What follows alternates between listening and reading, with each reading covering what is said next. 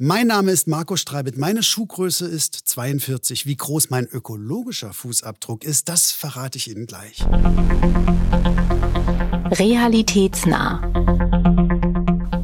Ein Wissenschaftspodcast mit Dr. Marco Streibelt. Herzlich willkommen hier zur ersten Folge einer neuen Staffel unseres Podcasts Realitätsnah, dem Wissenschaftspodcast der Deutschen Rentenversicherung. Ja, da sind wir wieder und äh, unser neues Thema dieser Staffel heißt wissenschaftliche Nachhaltigkeit. Vorab die Frage an Sie, kennen Sie eigentlich Ihren ökologischen Fußabdruck? Dieser Fußabdruck bringt ja das ökologische, das nachhaltige Verhalten eines jeden Menschen auf eine Ziffer. Ein nachhaltiger Fußabdruck gehört Menschen, die weniger als eine Tonne Kohlendioxid pro Jahr verbrauchen. Der durchschnittliche Pro-Kopf-Verbrauch in Deutschland liegt bei sage und schreibe 10 Tonnen CO2. Mein geschätzter Wert, das habe ich berechnet, liegt bei 5 Tonnen. Ich zähle damit gerade noch so zur Gruppe der sogenannten Klimafreunde, so wird das dort eingeteilt. Ich mache also schon ein bisschen was richtig, aber da ist noch Luft nach oben und das möchte ich nutzen. Wie? Auch das soll Teil dieser Podcast-Reise sein, auf die ich Sie nun mitnehme. In dieser Staffel spreche ich mit meinen Gästen auch über ihre persönlichen ökologischen Fußabdrücke, insbesondere aber darüber, welche Spuren sie in diesem Thema hinterlassen und vielleicht auch noch hinterlassen werden und wie andere, auch Sie, liebe Zuhörenden, das tun können. Denn Nachhaltigkeit erwächst ja aus einer gemeinsamen Verantwortung für die sinnvolle Nutzung unserer verfügbaren Ressourcen, sowohl die natürlichen, die uns umgeben, aber auch den wirtschaftlichen oder sozialen einer Gesellschaft. Und wie beim Drei-Säulen-Modell der Nachhaltigkeit, in dem die drei Dimensionen Ökonomie, Ökologie und Soziales gleichberechtigt nebeneinander stehen, werden wir auch im Kontext der Nachhaltigkeit in der Forschung jetzt in unserer Staffel drei Handlungsfelder grundsätzlich beschreiten. Das erste Handlungsfeld ist die gute wissenschaftliche Praxis. Die gute wissenschaftliche Praxis bildet die Grundlage für die wissenschaftliche Integrität, auch für die Qualität in der Forschung und charakterisiert damit ein Handlungsfeld. Wir nennen es das Wie der Forschung. Das zweite Handlungsfeld, da geht es um das Was in der Wissenschaft also Lösungsbeiträge zu gesellschaftlichen Herausforderungen, die wir rund um das Thema Nachhaltigkeit haben. Ergänzt wird das Wer mit Menschen, die in dieser Staffel des Realitätsnah Podcasts vorgestellt werden, mit denen wir uns beschäftigen werden. Mit diesem Dreiklang im Hintergrund stellen wir Ihnen ausgewählte Personen, Projekte und den Ansatz ihrer Nachhaltigkeit vor. Wir nähern uns der Nachhaltigkeit in der Wissenschaft und für die Wissenschaft also aus ganz unterschiedlichen Richtungen und vor allem zu Fuß zumindest klimaneutral. Wir versuchen zu lernen, uns weiterzuentwickeln und ich persönlich möchte mich auch weiterentwickeln. Ich möchte auf dieser Reise meinen eigenen ökologischen Fußabdruck reduzieren. Ich hoffe, Sie sind bei diesem Experiment dabei, begleiten mich auf diese Reise, messen Sie gern mit. Ich meine, ich weiß natürlich, wo meine Problemzonen beim Fußabdruck liegen. Das ist die Ernährung. Mein Fleischverzehr liegt zwar unterm Durchschnitt, aber letztlich ist der Verzehr von Fleisch eine ganz relevante Größe bei der Messung des ökologischen Fußabdrucks.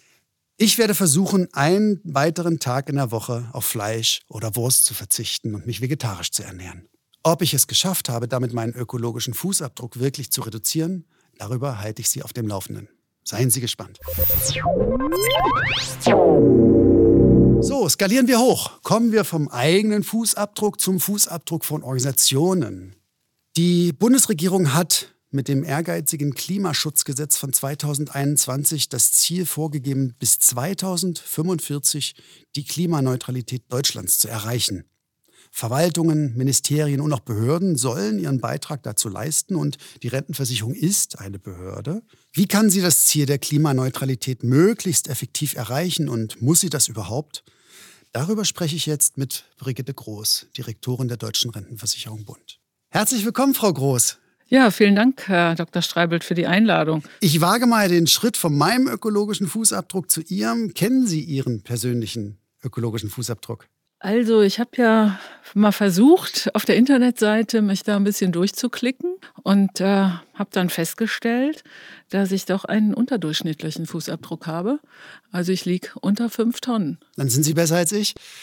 Okay. Das hat sicherlich damit zu tun, dass Sie weniger Fleisch essen als ich. Ja, ich esse wenig Fleisch. Ich kaufe saisonal, regional.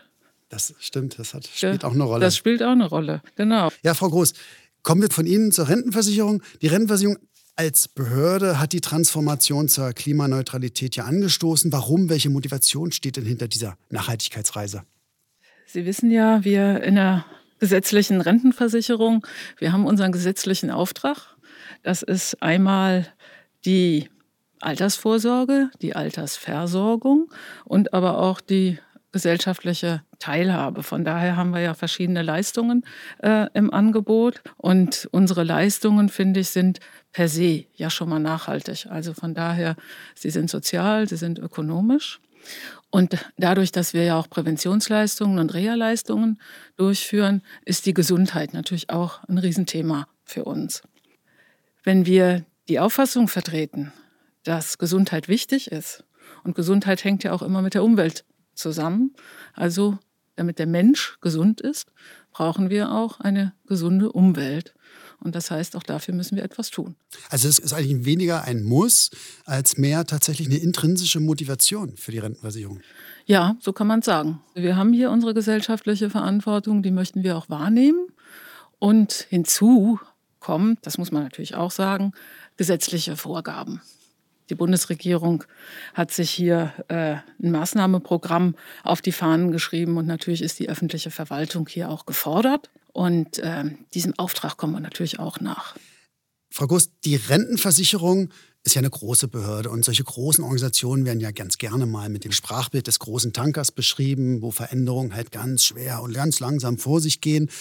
Und äh, wie meinen Sie, gelingt es, diesen neuen strukturierten Kurs hin zu einem nachhaltigen Handeln einzuschlagen und alle auf dieser Reise vor allem mitzunehmen?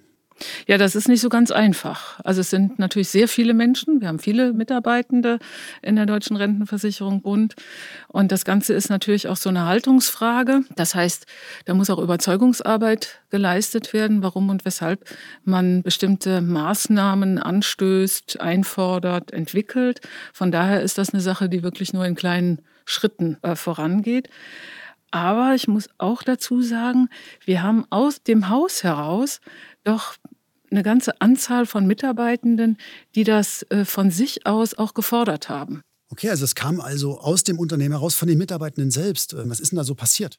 Die Mitarbeitenden haben sich ja freiwillig zusammengesetzt und haben Maßnahmen schon überlegt und entwickelt. Und aus der Mitarbeiterschaft kam dann auch der Wunsch, eine Erklärung nach dem deutschen Nachhaltigkeitskodex abzugeben. Und das ist dann auch 2020 passiert. Und 2022 haben wir dann im Rahmen unserer Nachhaltigkeitsstrategie freiwillig diese Erklärung abgegeben. Ja, wie wurde denn dann, als Sie das Thema quasi als Unternehmen, als Behörde aufgegriffen haben, wie wurde denn die Strategie dann hin zu einem nachhaltigen Unternehmen erarbeitet?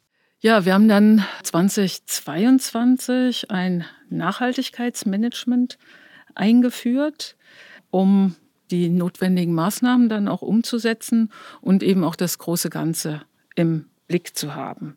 Wir haben deshalb ein gemeinsames Nachhaltigkeitsleitbild mit klaren strategischen Zielen ausgearbeitet. Wie definiert die Deutsche Rentenversicherung Bund eigentlich Nachhaltigkeit? Das ist ja ein schillernder Begriff. Also das Konzept der Nachhaltigkeit orientiert sich ja an den drei Dimensionen. Sozial, ökologisch, ökonomisch. Mit unseren ganzen Leistungen, die wir in der Rentenversicherung haben, durchführen, anbieten, äh, erfüllen wir ja schon auch die Dimensionen sozial und ökonomisch. Wir haben drei ökologische Nachhaltigkeitsziele formuliert. Das ist erstens, wir sind treibhausgasneutral. Zweitens, wir reduzieren unseren Ressourcenverbrauch. Drittens, wir beschaffen nachhaltig. Und im letzten Jahr haben wir diese Ziele noch um zwei weitere Ziele ergänzt. Das ist einmal, wir sichern Erwerbsfähigkeit und das Ziel, wir sind eine sichere, soziale und sinnstiftende Arbeitgeberin. Oh, das ist eine ganze Menge. Das müssen wir ein bisschen auseinandernehmen. Lassen Sie uns mal Punkt für Punkt ein bisschen durchgehen. Punkt 1, Treibhausneutralität. Wie kann das gelingen, Frau Groß? Zu Beginn hatten wir uns auf die Fahnen geschrieben, treibhausgasneutral zu sein bis äh, 2030. Wir wissen aber auch aus Studien, dass das uns sehr wahrscheinlich nicht gelingen wird. Von daher sagen wir heute treibhausgasneutral 2030 plus.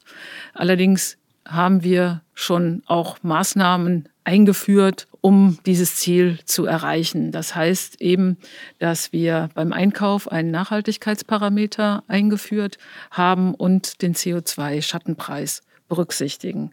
Frau Groß, jetzt müssen wir unseren Zuhörern noch erklären, was ist denn der CO2-Schattenpreis? Ja, also ich versuch's mal. Der CO2-Schattenpreis ist ein effektiver Preis und hier orientieren wir uns an Werten des Umweltbundesamtes und das wird bei den ganzen Beschaffungen und auch bei Baumaßnahmen äh, mit berücksichtigt bei der Erstellung der Wirtschaftlichkeitsberechnungen. Das heißt, äh, man kommt dann vielleicht zu anderen Entscheidungen und nimmt ein Produkt, was etwas sauberer, aber vielleicht ein Mühe teurer ist. Genau, wenn man das mit einberechnet und vielleicht so an einem Beispiel nochmal, wenn man jetzt den Gesundheitsbereich nochmal nimmt. Mhm. Äh, wir bauen ja auch Kliniken, sanieren Kliniken und da wird das dann auch mit berücksichtigt. Und äh, von daher sind dann auch die Kliniken nachhaltig aufgestellt. Umso besser. So, wir reduzieren unseren Ressourcenverbrauch. Ich meine, ich kann mir schon denken, wie eine Behörde wie die Rentenversicherung das tun könnte. Stichwort äh, Schreiben, Briefe. Ähm, aber vielleicht von Ihnen, Frau Groß, wie erreichen wir das Ziel? Also wir versuchen natürlich mit den Ressourcen, die wir haben, Energie, Wasser und Papier ganz sorgsam umzugehen. Und wir versuchen auch Abfälle zu vermeiden. Und auch hier kann man als Beispiel wieder nennen die Speisenversorgung. Ob das jetzt die Kantinen bei uns im Haus sind, in der Hauptverwaltung, aber auch die Speisenversorgung in den Reha-Einrichtungen. Äh, da haben wir mittlerweile ja auch schon ganz gute Erfahrungen gemacht, dass man das ganz anders organisieren kann und dadurch auch jede Menge Abfälle vermeiden kann. Ja, kommen wir zum Konsumziel. Wie gelingt nachhaltige Beschaffung? Ja, die Beschaffung beginnt ja bei uns als öffentliches Unternehmen schon immer gleich mit der Ausschreibung. Und das heißt also, dass wir in der Ausschreibung auch schon auf die Nachhaltigkeitsziele hinweisen und auch äh, Fragen dazu stellen. Und das bedeutet für die Wirtschaftlichkeitsberechnung, dass der Nachhaltigkeitsaspekt mit berücksichtigt wird und dass nicht nur der Preis entscheidend ist. Mhm. Da beginnt es dann schon. Kommen wir mal zu unserem Kerngeschäft und damit zum vierten Ziel. Wir sichern Erwerbsfähigkeit. Das ist ja eigentlich unser gesetzlicher Auftrag, Frau Groß. Das ist ja das, weswegen wir auch Reha und Prävention leisten. Das können wir doch jetzt schon. Was ist hier die Strategie? Wir machen das schon. Wir machen das über Jahrzehnte. Wir machen das auch über Jahrzehnte unglaublich gut. Aber natürlich kann man hier nicht stehen bleiben. Wir müssen uns weiterentwickeln. Mhm. Und um hier eine Strategie in der gesamten Rentenversicherung zu haben, haben wir auch ein Strategiepapier zur Weiterentwicklung von äh, Prävention und Rehabilitation erarbeitet. Und da sind wichtige Schwerpunkte drin, die dann auch weiter verfolgt werden. Ja, letzter Zielbereich, last but not least, wir sind eine sichere, soziale und sinnstiftende Arbeitgeberin. Ja, ich denke mal, Herr Dr. Streibel, dass Sie schon spüren, dass wir als Arbeitgeberin eine ganze Menge für unsere Mitarbeitenden tun. Also wir haben uns das auch auf die Fahnen geschrieben, die Gesundheit unserer Mitarbeitenden zu fördern und die persönliche Entwicklung zu fördern. Und von daher brauchen wir natürlich eine gute Arbeitsumgebung, die die Mitarbeitenden auch unterstützt, um gesund zu bleiben, um natürlich auch gute Leistungen zu erbringen. Und im Unternehmen sehen wir ja auch auf der einen Seite sehr viele ältere Kolleginnen und Kollegen, die in den nächsten Jahren in Rente gehen, jetzt schon in Rente gehen. Und wir haben natürlich auf der anderen Seite die Zunahme an Anträgen bei denjenigen, die in Rente gehen. Und von daher äh, ist das auch in gewisser Weise natürlich eine Belastung teilweise für die Mitarbeitenden. Und wir müssen ja Dinge auch als Arbeitgeberin entwickeln, um sie zu unterstützen und zu entlasten. Ja, und wenn es um die Sinnstiftung geht, ich denke mal, also sinnstiftender kann eine Tätigkeit nicht sein. Wir helfen den Menschen im Erwerbsleben zu bleiben mit unseren Präventions- und Reha-Leistungen. Das ist eine sehr, sehr sinnstiftende Aufgabe. Und wir sichern den Menschen die ökonomische Grundlage im Alter. Und von daher ist die deutsche Rentenversicherung ein ganz wichtiger Baustein in der sozialen Sicherung. Und das hört sich ja immer so ein bisschen komisch an, aber wir sichern den sozialen Frieden in der Bundesrepublik. Und ich finde, sinnstiftender geht es nicht mehr. Da haben Sie recht. Ja, Frau Groß, äh, Sie wissen ja, ich habe zwei Kinder. Mhm. Und auch für mich ist es wichtig zu wissen, was wird denn aus sozialer Sicht zur Vereinbarkeit von Familie und Beruf etwa getan? Herr Dr. Streibelt, ich bin ja nun schon ein paar ein paar Jahre länger hier dabei und kann mich an Zeiten in den 90er Jahren erinnern, als wir bestimmte Sachen aufgebaut haben und ich damals selbst äh, junge Mutter war und diese Angebote, die die damals BFA, jetzt der Verbund aufgebaut hat, auch gut annehmen konnte und damit eben auch Beruf und Familie sehr gut miteinander verbinden konnte. Wir haben in der DR Verbund flexible Arbeitsformen und ich finde, gerade in den letzten Jahren hat sich gezeigt, dass die Menschen sehr gerne auch zu Hause arbeiten. Von daher haben wir eine sehr hohe Quote im Homeoffice und das gibt den Mitarbeitenden schon die Möglichkeit, Beruf und Familie noch viel besser miteinander zu vereinbaren. Wir beschäftigen uns ja mit dem Begriff der Nachhaltigkeit in unserer jetzigen Staffel aus einer wissenschaftlichen Perspektive. Und da möchte ich natürlich auch nicht ganz uneigennützig von Ihnen wissen, was glauben Sie denn, welchen Beitrag kann denn die Wissenschaft leisten zur Erreichung dieser ehrgeizigen Nachhaltigkeitsziele?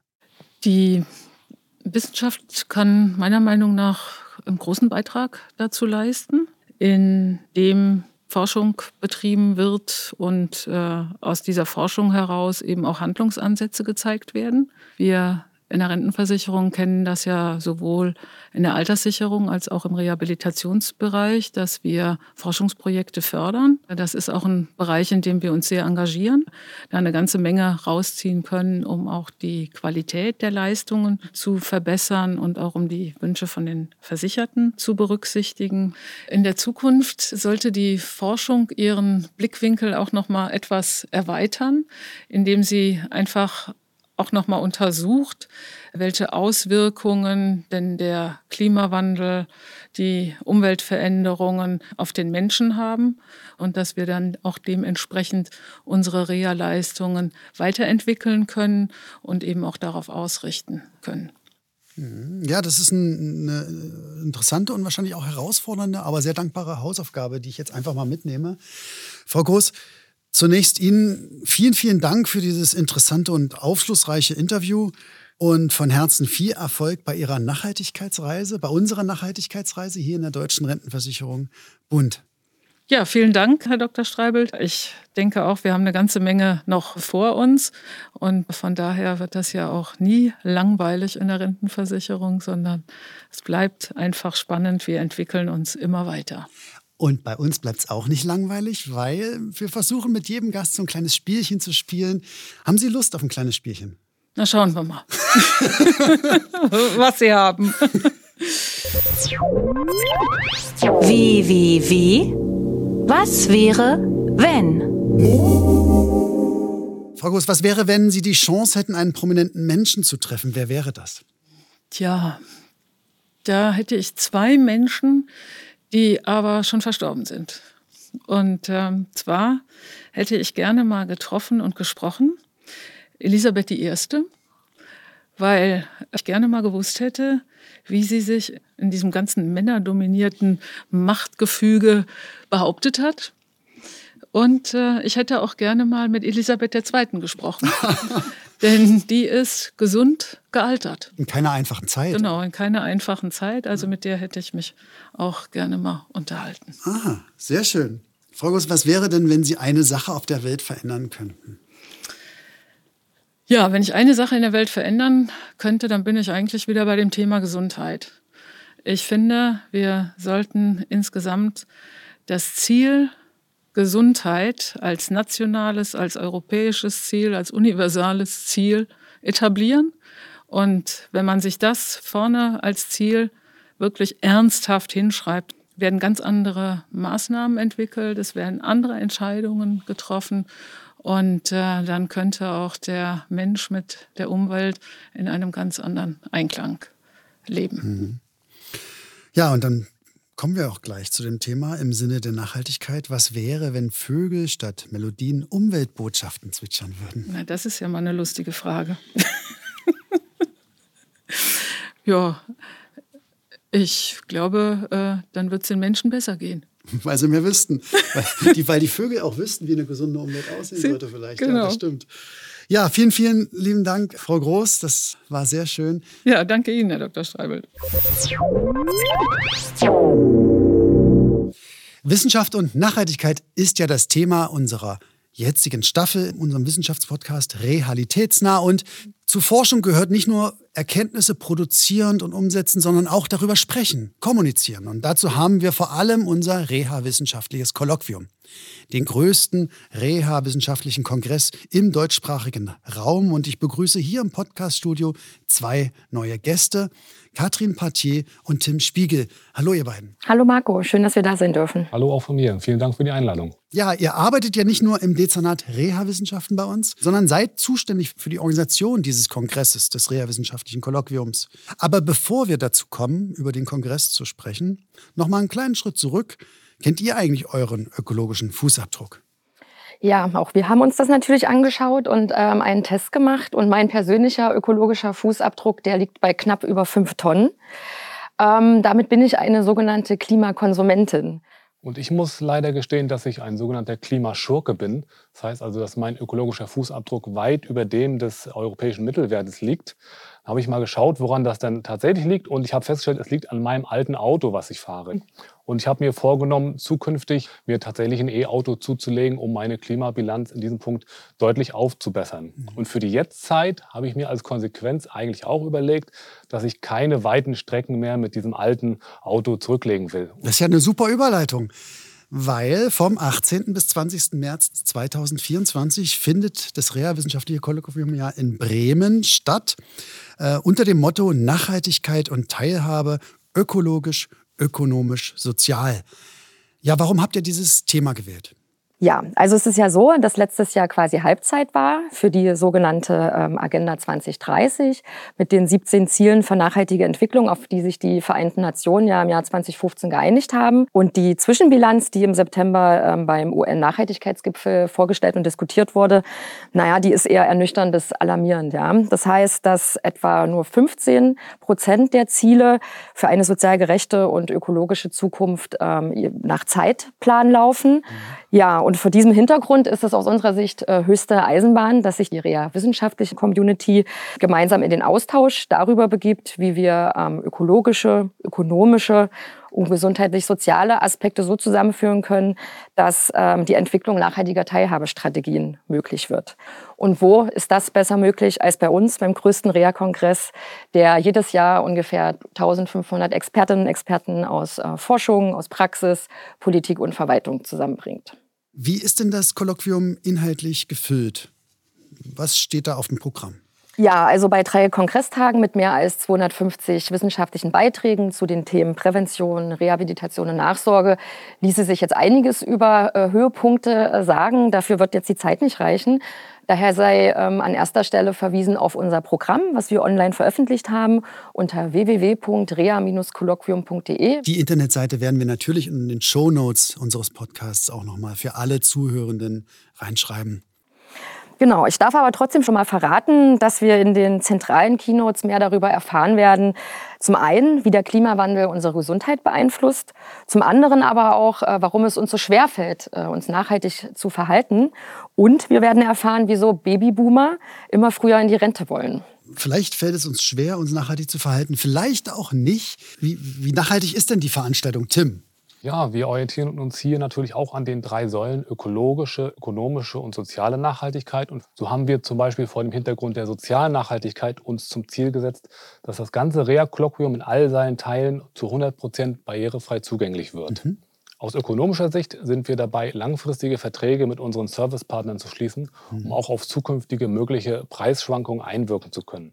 Was heißt das denn ganz konkret?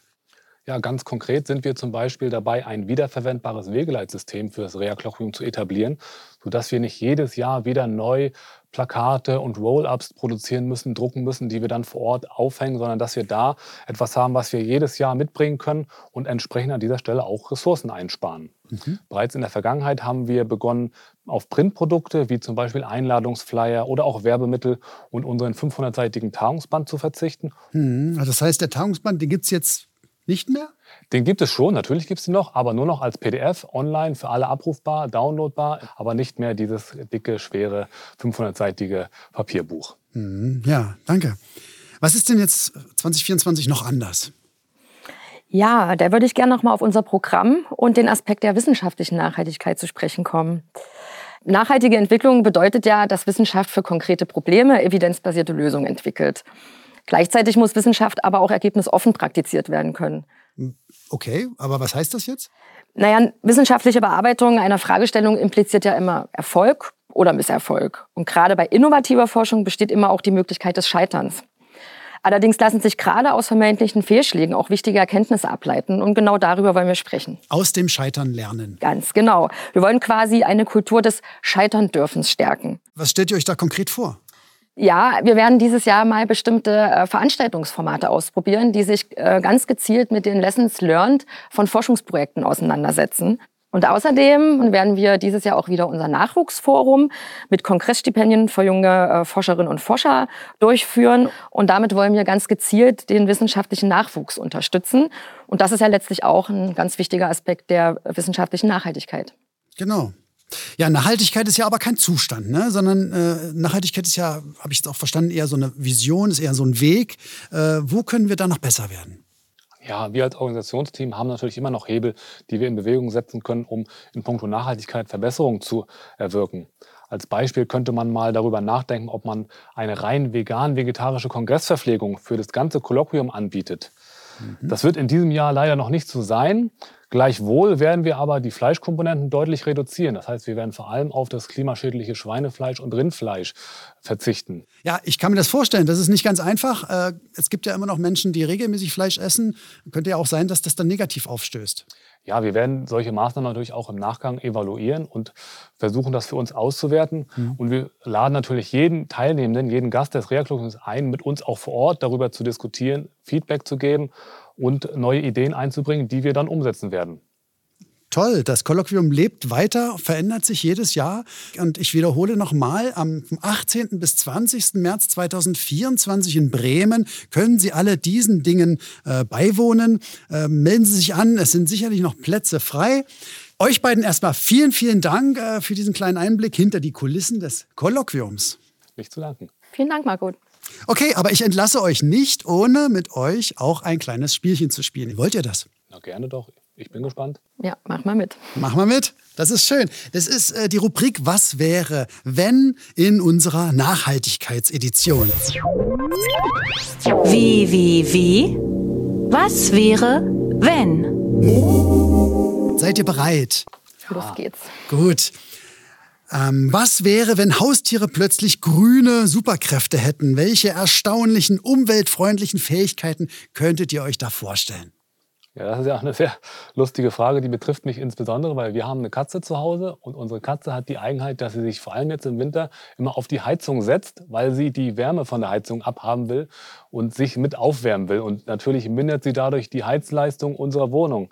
Und ich würde mir wünschen, dass sich das Prinzip einfach mal umkehrt und meine Katze die Heizung ist. Das heißt also, dass die Katze automatisch mit die Wohnung erheizt, im Sommer auch gerne als Klimaanlage fungiert, die Wohnung abkühlt. Also eine integrierte Lösung, Haustier, Klimaanlage, Heizung, das wäre doch eine super grüne Superkraft. Ein Stück weit ist es bei mir so, unser Hund legt sich sehr gerne auf unsere Füße. Und da könnt ihr euch vorstellen, das ist so warm, ich brauche die Heizung gar nicht so anmachen. Also ich habe schon einen grünen Hund. Ähm, was wäre denn, wenn Pflanzen tanzen würden, sobald sie genug Sonnenlicht bekämen? Würdet ihr dann auch den Park als Dancefloor nutzen? Also ich sag mal so, in Berlin müssen die Pflanzen nicht erst äh, tanzen können, damit Parks zum Dancefloor werden. Ähm, das ist unter sozialen Aspekten natürlich äh, nachhaltig. Äh, äh der Gesichtspunkt der ökologischen Nachhaltigkeit wäre natürlich nochmal zu diskutieren. Ne? Klassischer Zielkonflikt. Ja, wobei, wenn ich aber durch eine Stadt laufe und die Stadt ist so grün, dass alles um mich herum tanzt, weil es so schön sauber und so grün ist, da freue ich mich darüber. Das ist ein richtiger Gewinn, nachhaltig zu agieren. Was wäre, wenn ihr eine Sache auf der Welt verändern könntet? Ja, das wäre schön, wenn man das könnte. Leider kann man es nicht. Aber wenn ich einen Wunsch frei hätte, dann würde ich mir eine Welt vorstellen ohne Schmerz und ohne Leid und stattdessen viel Spaß und Freude für jeden. Wobei, wenn ich jetzt mal so ernsthaft drüber nachdenke, sind das ja schon vier Sachen, die ich mir da gewünscht habe. Ja, es geht nun wirklich nicht. ja. Wie ist bei dir, Katrin? Was würdest du dir wünschen? Ja, also ich persönlich vertrete ja die Auffassung, dass gerade die Form unseres ähm, Wirtschaftens mit permanentem Wachstum und Ressourcenverbrauch für ganz viel Leid äh, auf dieser Welt verantwortlich ist. Deswegen würde ich persönlich ähm, eine Form des Wirtschaftens etablieren, die positive Umverteilungseffekte nach unten hat, dadurch Armut äh, verringert und den Ausbau sozialer Sicherungssysteme Systeme finanziert. Ich glaube, das würde wirklich sehr viel Leid und Schmerz auf dieser Welt ersparen. Und letztlich ist ja auch die Klimafrage eine Verteilungsfrage und auch eine soziale Frage. Auf jeden Fall. Ganz herzlichen Dank euch beiden für das Interview. Vielen Dank nochmal für die Einladung. Genau, wir danken dir. Und ich sage kurz, knapp und ressourcenorientiert, aber herzlich vielen, vielen Dank fürs Zuhören. Wenn Sie jetzt kritisch denken, hm, das war ja sehr nachhaltig, aber noch zu wenig wissenschaftlich, Denken Sie dran, es ist ein Marathon, kein Sprint. Ich mache mich jetzt auf den Weg zu einem kleineren Fußabdruck und Sie hören mich hier im nächsten Monat wieder ganz realitätsnah. Ich freue mich darauf. Tschüss.